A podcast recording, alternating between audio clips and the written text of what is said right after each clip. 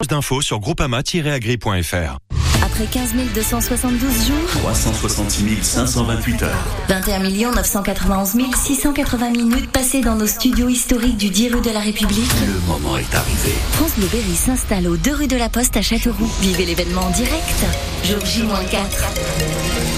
France Bleu Berry, bonne matinée, il est 8h02. Les infos, c'est Mariche. Et d'abord, on jette un coup d'œil sur la météo, Christophe. Oh bah écoutez, vigilance jaune hein, pour phénomène de vent et puis euh, bien humide pour ce samedi 10 février, actuellement des températures entre 8 et 9 degrés. La Berrichonne Football grappille un petit point à Dijon. Les Castelroussins ont fait un partout sur la pelouse bourguignonne hier pour la 20e journée de National. Mené une bonne partie du match, ils ont égalisé en seconde partie grâce à un penalty d'Antoine Mille. Il faut donc continuer sur cette lancée, explique l'entraîneur berrichon Olivier Saragaglia. On savait que ça allait souffler, il y a, un public derrière, il y a, des, joueurs qui ont, qui ont du talent aussi en face. Donc on s'attendait à ce style de match, mais on a répondu présent en deuxième mi-temps. En première mi-temps, on a été euh, un peu endormi, quoi. Mais on a oublié, ouais, on a oublié ce qui a fait notre force là sur euh, sur les deux derniers matchs qu'on a retrouvés en seconde période. Mais c'est toujours ça, les, quand on prenait des points chez des, gros du championnat, comme ça a été le cas à Niort et comme c'est le cas aujourd'hui, parce que c'est un gros du championnat et je suis persuadé qu'ils seront pas loin de du compte.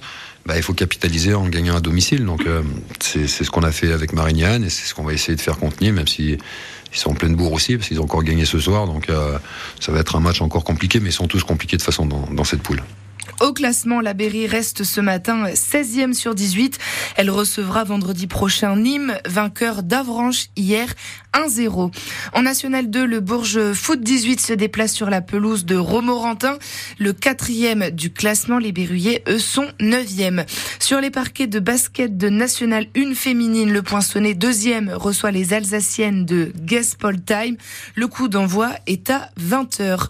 Et vous pouvez encore devenir bénévole pour les JO à Châteauroux. La mairie cherche à compléter son équipe. Déjà 150 personnes ont été sélectionnées après l'appel à candidature lancé il y a deux ans. Parmi ces bénévoles, Thierry Métivier, un retraité, licencié de la Fédération française de tir. Il ne pouvait pas laisser passer une telle occasion.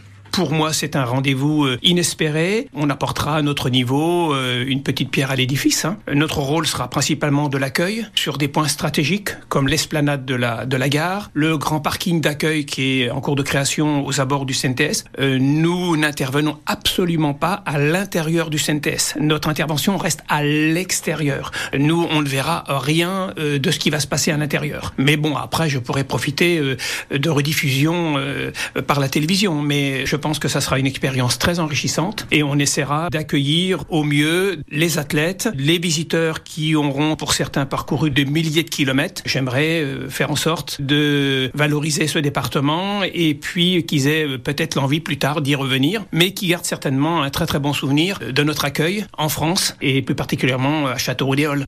Pour postuler, rendez-vous sur notre site francebleu.fr. On vous a mis l'adresse mail à contacter. Un hommage national sera rendu à Robert Annonce d'Emmanuel Macron qui salue une figure du siècle après le décès de l'ancien ministre de la Justice. Le père de l'abolition de la peine de mort est mort hier à 95 ans. André Léniel, maire d'Issoudun, salue le courage et la détermination de son ami avec lequel il était ministre sous François Mitterrand. Portrait et hommage à retrouver sur l'appli ici par France Bleu et France 3.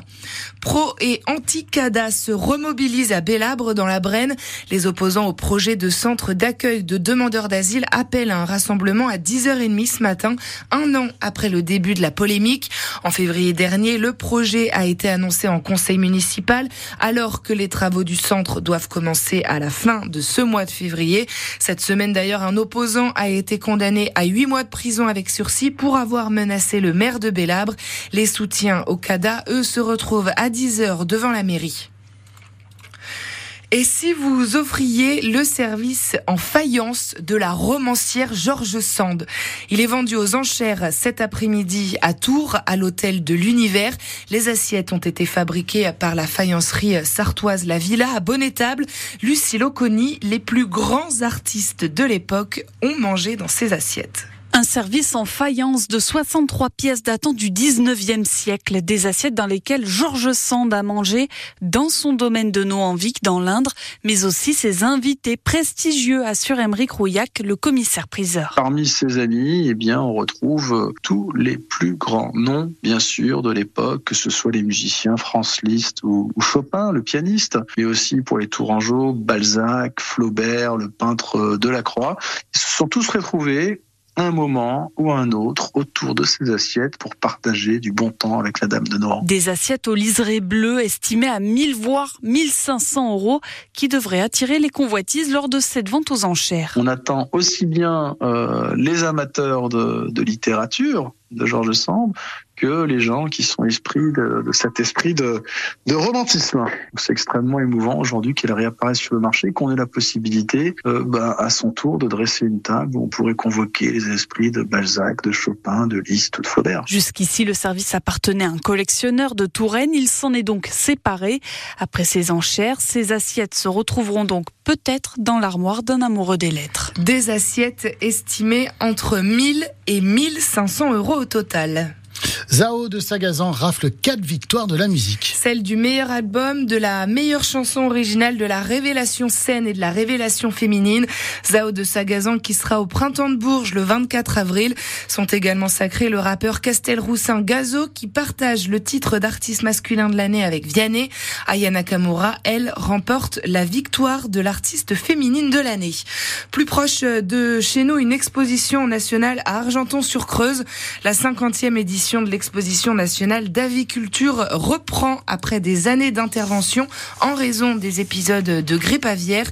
600 volailles de collection, dont la moitié de pigeons et même quelques 80 lapins, seront les vedettes de ce rassemblement. Ça se passe dans la halle d'Argenton. Les portes ouvrent à 9h et ça continue jusqu'à 18h. Toujours à Argenton, le musée Argenton Magnus qui rouvre ses portes ce matin. C'est à 9h30. Le musée était euh, fermé. C'était sa fermeture annuelle. Le musée d'Argenton, qui on le sait, représente l'histoire archéologique de l'Indre, de la préhistoire à à l'époque romaine.